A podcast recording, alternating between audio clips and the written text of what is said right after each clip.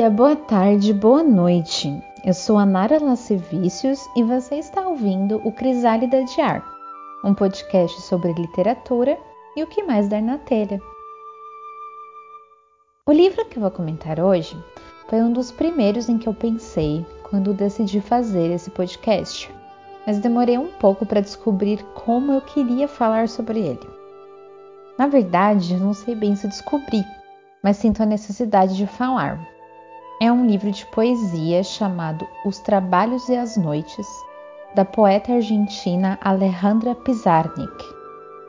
Minha relação com esse livro é puramente afetiva e acho que por isso foi e é tão difícil colocar em palavras o que ele me provoca. Mas vamos lá.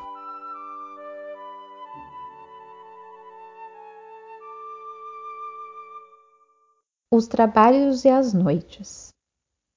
Para reconhecer na sede meu emblema, para significar o único sonho, para não sustentar-me nunca de novo no amor, eu fui toda oferenda, um puro errar de loba no bosque, na noite dos corpos, para dizer a palavra inocente.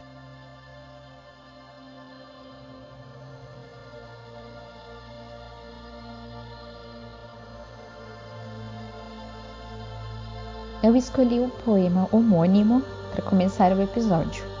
Acho que é uma boa oportunidade para pensar no título da obra, que faz referência a uma das obras clássicas da antiguidade grega, o longo poema Os Trabalhos e os Dias do Exíodo. Aqui talvez eu soe um pouco palestrinha, mas vale a pena para refletir sobre o livro da Pizarnik, ok? Esse poema do Exíodo é um poema épico o que significa que ele tem como função simbólica contar algo importante sobre um povo. No caso específico dos trabalhos dos dias, o Exíodo quer mostrar como se organiza a sociedade grega daquela época, e é nele que encontramos, por exemplo, mitos como de Prometeu e de Pandora, que são fundamentais, no sentido mais literal possível, para essa sociedade. Já Os Trabalhos e as Noites, da Alejandra Pizarnik, é um conjunto de breves poemas líricos, o que contrasta já desde a forma com a obra de Exildo. Esse contraste é previsto pela inversão do título. O mundo ao qual Pizarnik nos convida é um mundo noturno, um mundo não tocado pelo trabalho, pela organização social, pela coesão que se pretende criar em torno de um coletivo, de um povo, mas um mundo completamente fluido, escorregadio, onírico, individual. Vamos então ao poema que eu li na abertura, que leva o nome do livro. Como vocês vão perceber com outros dos poemas que eu escolhi, o universo de palavras, se eu posso colocar dessa maneira, que a Alejandra Pizarnik escolhe nessa obra orbita em torno de imagens de solidão, de carência em um sentido mais fisiológico mesmo, de entrega. O que me chama atenção de início é como ela mobiliza significados tão densos, tão subterrâneos, com tão poucas palavras. Ao ler os poemas, sinto às vezes como se estivesse caminhando em um bosque escuro como o que ela menciona, e de vez em quando aparecessem pequenos pontos de luz que chamam minha atenção e que, se eu não for ágil bastante, embora eu não esteja convencida de que é uma questão de agilidade, os pontos de luz irão desaparecer e permanecerei no escuro, possivelmente tropeçando. Esses pontos, para mim, são as palavras dos poemas, curtas, poucas, esparsas. O mundo da noite não é palavroso, ele é contido, ainda que imenso, é discreto, ainda que profundo. Pensando numa outra imagem, é como uma passagem secreta que aparece rapidamente e logo desaparece, nos fazendo questionar se ela apareceu de fato. Mas se entramos, se aproveitamos a chance, encontramos esse corpo que é todo sensação, de um modo quase Alberto Caeiro, mas sem filosofia. é um corpo em que os cinco sentidos estão atentos o tempo inteiro, mas também são insuficientes para esse corpo estar no mundo. E é por isso que a sede é o seu emblema.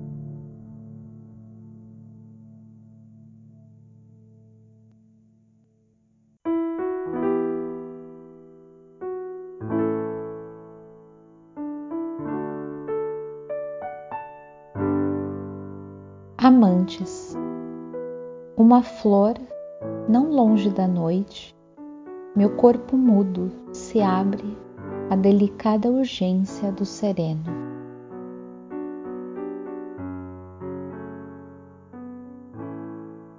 Vejam que poema breve, que no entanto se esparrama, transborda, mas sem fazer alarde.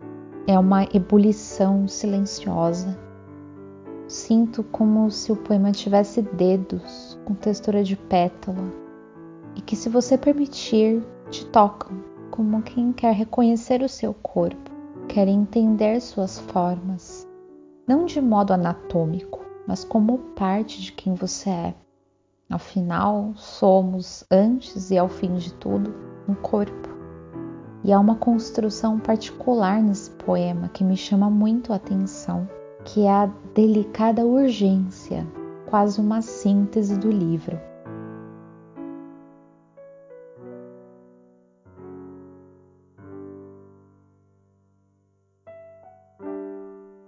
Desmemória. Ainda que a voz, seu esquecimento vertendo-me náufragas que são eu, oficia em um jardim petrificado, Recordo com todas as minhas vidas porque esqueço. Mendiga voz, e ainda me atrevo a amar o som da luz em uma hora morta, a cor do tempo em um muro abandonado. Em meu olhar eu perdi tudo. É tão longe pedir, tão perto saber que não há.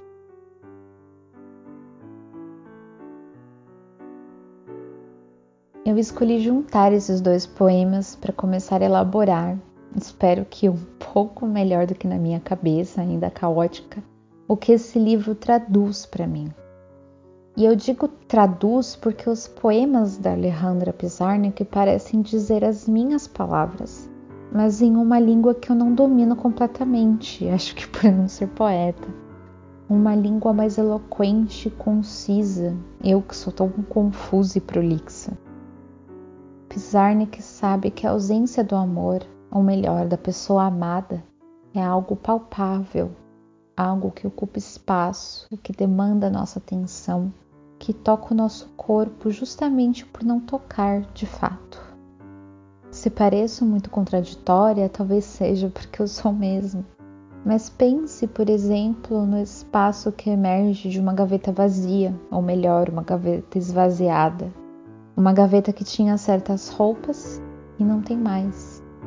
Pense no espaço que emerge de uma estante de livros com lacunas nas prateleiras. Esse livro mesmo, Os Trabalhos das Noites, foi um livro que eu comprei logo que eu comecei a sair com um homem que eu ainda amo profundamente. Foi um dia em que eu decidi levá-lo para conhecer minha livraria preferida, e ficamos conversando sobre livros quando eu encontrei o livro da Pizarnik na estante que eu estava procurando havia algum tempo. Foi um livro que comprei especialmente naquele momento para ler com ele, mas isso não chegou a acontecer. Tudo que não chegou a acontecer parece estar, para mim, egocêntrica como todo leitor, nos poemas da Alejandra Pizarnik. Mas hoje, passado algum tempo e com o coração um pouco mais sereno, prefiro ficar com o atrever-se a amar, como lemos no poema Mendiga Voz. E mesmo esse título aparentemente tão triste, tão carente, prefiro ler agora como o despojamento que o amor nos provoca. Eu não estou falando em abrir mão de si quando se ama alguém, mas do extraordinário do amor, que nos coloca nus, porque sabe que os nossos corpos são tudo de que precisamos. Esse ser desnudado, me parece, é também o centro do próximo poema.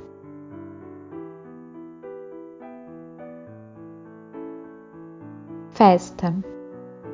Eu desdobrei minha orfandade sobre a mesa como um mapa. Desenhei o itinerário para meu lugar ao vento os que chegam não me encontram, os que espero não existem.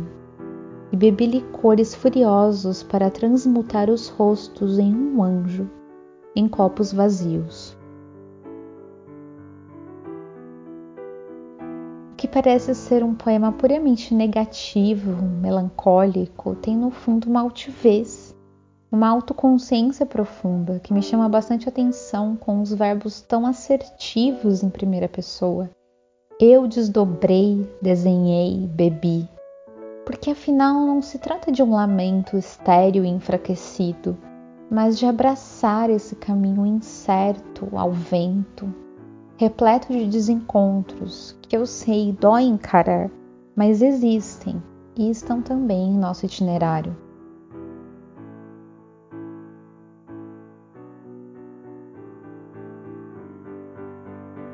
Duração Daqui partiu na negra noite, e seu corpo houve de morar neste quarto, onde soluços, passos perigosos de quem não vem, porém há sua presença, amarrada a este leito, onde soluços, porque um rosto chama, embaraçado no escuro, pedra preciosa.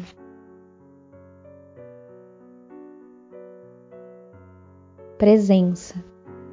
Tua voz, neste não poder arrancar as coisas de meu olhar, elas me despossuem, fazem de mim um barco sobre um rio de pedras. Se não é tua voz, chuva abandonada em meu silêncio de febres, tu me desatas os olhos e, por favor, que me fale sempre.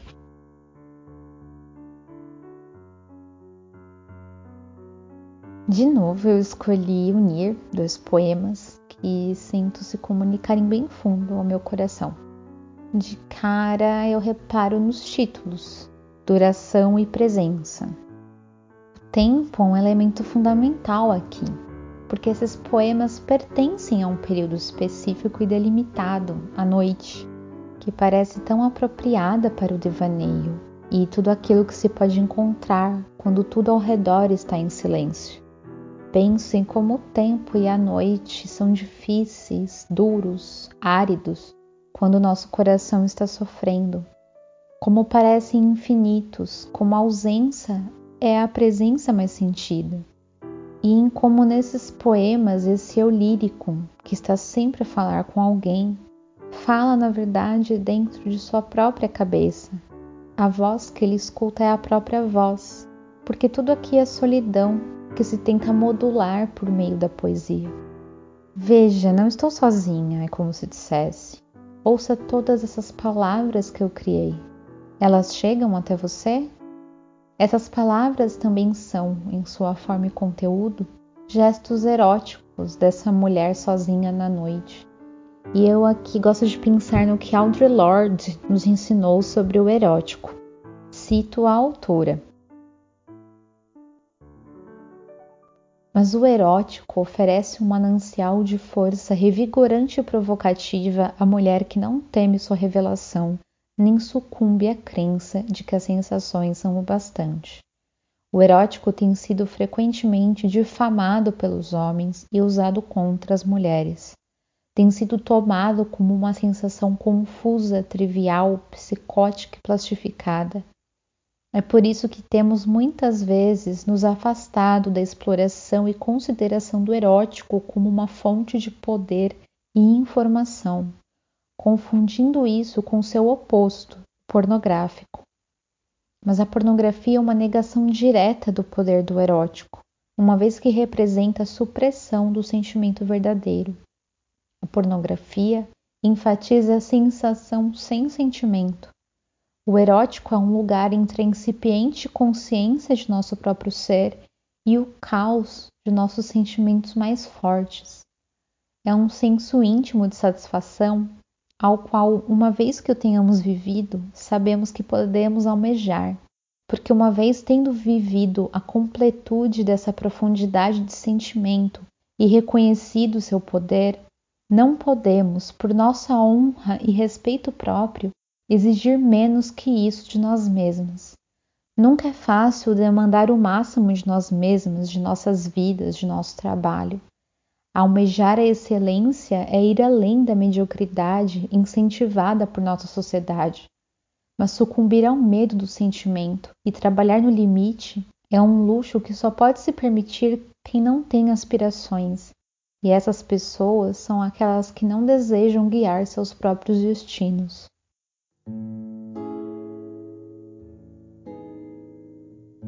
Para encerrar, um poema de tão poucas palavras que sintetizam tão bem a relação com o tempo, um dos ingredientes do amor e do erotismo.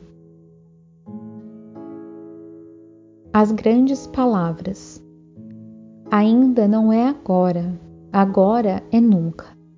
Ainda não é agora, agora e sempre é nunca.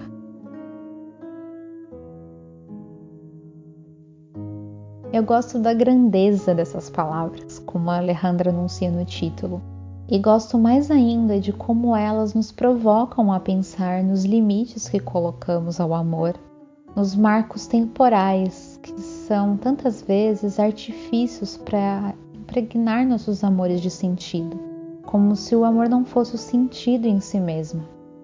Gosto também de como o tempo é, por essência, fugidio avesso a essas delimitações. Pense nos segundos em que você se deu conta de que amava alguém e nos segundos em que se deu conta de que não amava mais, e todo um mundo que cabe entre uma coisa e outra. Antes de ir embora, eu gostaria de ler um poema de outra autora, a Ana Martins Marques, que tem um significado imenso para mim e me veio à memória quando pensava nesse livro e todas as suas sutilezas.